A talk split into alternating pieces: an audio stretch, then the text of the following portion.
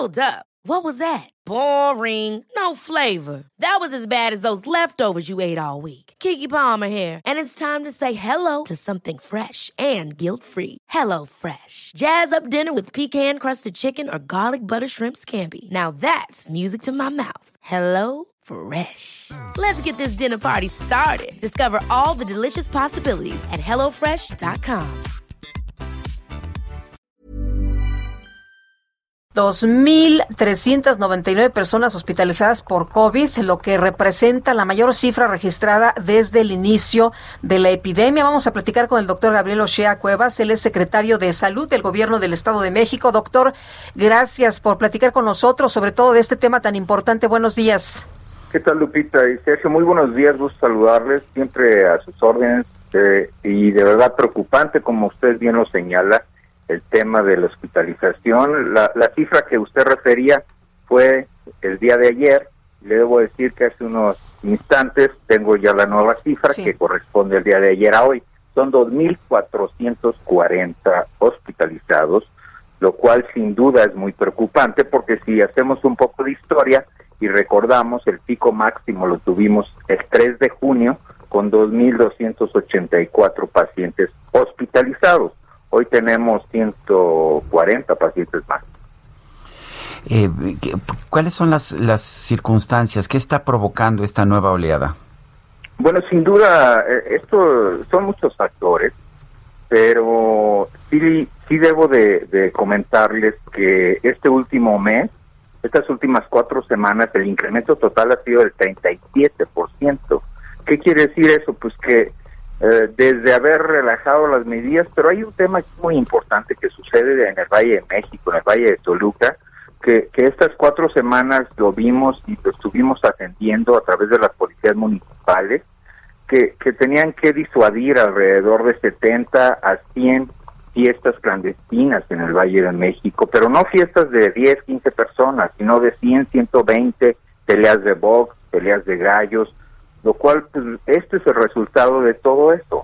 Sin duda, eh, no se trata de echar culpas, pero cuando me preguntan, pues lo que se ha hecho es bajar la guardia, creer que ya se acabó la, la pandemia y, hoy estamos en el pico máximo. Doctor, muchos médicos están hartos, están ya muy cansados. Eh, algunos eh, han denunciado incluso que trabajan eh, sin insumos en diferentes hospitales.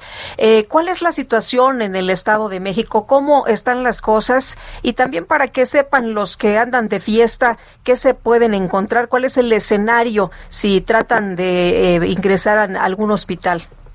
Bueno, sí, eh, como vino señala Lupita, eh, el, tema de la ocupación hospitalaria, el día de hoy sí amanecimos con 73% de hospitalización general y de 56% de camas con ventilador, pero bueno, yo creo que más importante que esto es, es, es saber que aún hay disponibles camas, sí, aún hay disponibles camas.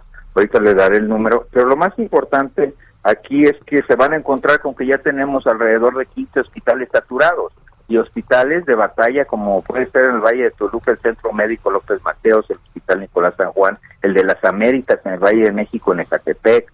En el IMSS también reporta saturación que va del 95 al 99% en, en, un, en siete hospitales grandes. El ISTE también. Acaba, acabo de hablar con el director del ISTE hace unos minutos, el director médico, y me, me informaba que ya iba a implementar mayor número de camas pero aquí lo, más importante pues no es saber si tenemos hoy disponibilidad o no, lo más importante es que la gente debe tener un poco de civismo, debe tener un poco de respeto, de solidaridad, de pertenencia. No es posible que la gente, el fin de semana este pasado, hace tres días, eh, recorrí algunos centros comerciales y no me va a creer colas y colas de gente para tratar de entrar a los comerciales. Bueno, pues eh, si, si una persona tiene síntomas, ¿qué tiene que hacer? ¿A dónde puede recurrir? Sobre todo si están varios hospitales ya saturados, eh, ¿qué tiene que hacer la gente? ¿Quedarse en su casa, morir o, o hay alguna forma de buscar alguna institución que sí tenga camas? Claro, hay un teléfono 800-932-00 a donde hablan, y ahí le dicen en dónde hay camas disponibles.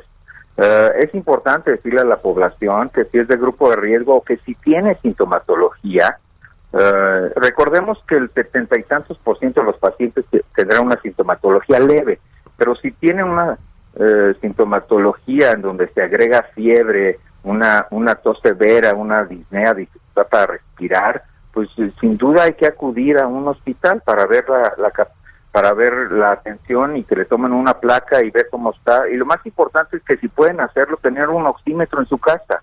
Baja la oxigenación abajo de 92, pues no se esperen a nada. Hay que acudir a un servicio médico a que sean atendidos. Bueno, pues doctor Gabriel O'Shea Cuevas, secretario de Salud del Gobierno del Estado de México, gracias por hablar con nosotros. Al contrario, sí a estar. Ever catch yourself eating the same flavorless dinner three days in a row? Dreaming of something better? Well, HelloFresh is your guilt-free dream come true, baby. It's me, Kiki Palmer. Let's wake up those taste buds with hot, juicy pecan-crusted chicken or garlic butter shrimp scampi. Mm. Hello Fresh.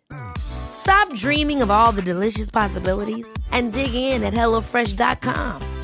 Let's get this dinner party started.